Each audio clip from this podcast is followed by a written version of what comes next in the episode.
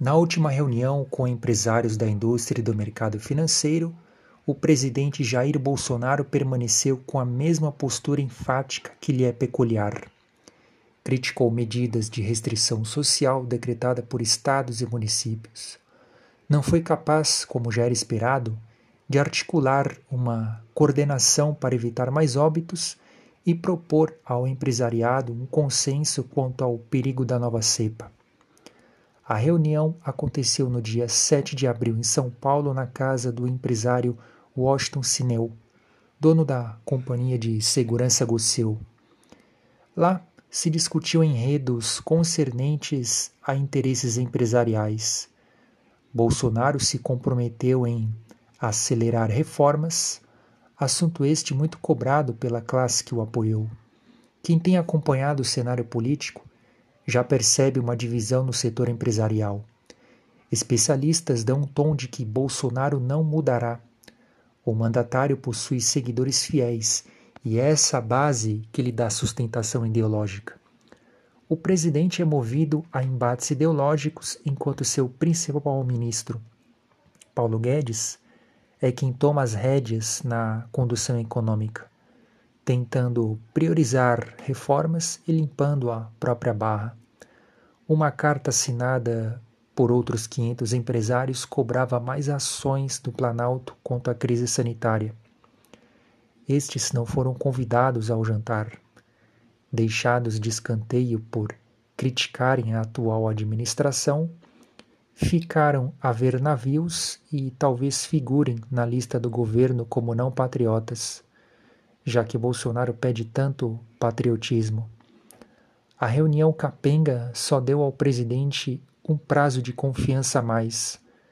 Não há certeza se haverá reconciliação total com os empresários. A iniciativa privada não descarta a compra de vacinas com o propósito de imunizar seus funcionários. Isso reforça, a meu ver, uma desigualdade aos que ainda esperam ansiosamente pela dose. Uma interferência nesse sentido seria antiético. É a individualização sobrepondo-se ao direito universal.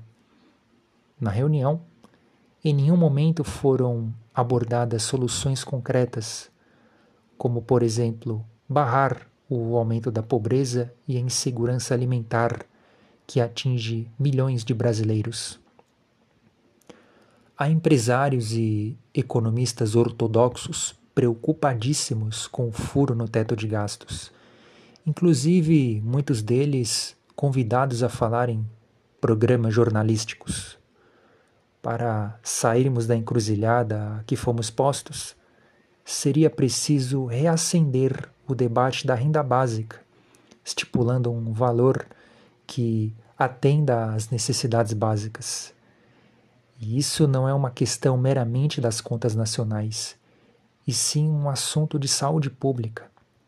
Tratar programas sociais simplesmente como despesas é não entender os contrastes brasileiros e o perfil de pessoas que adentram nessas estatísticas cruéis.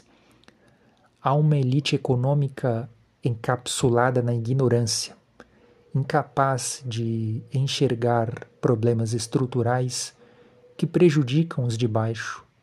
Através de uma visão míope, suas mentes estão dominadas pela força do capital, imbuídos somente na maximização de seus lucros.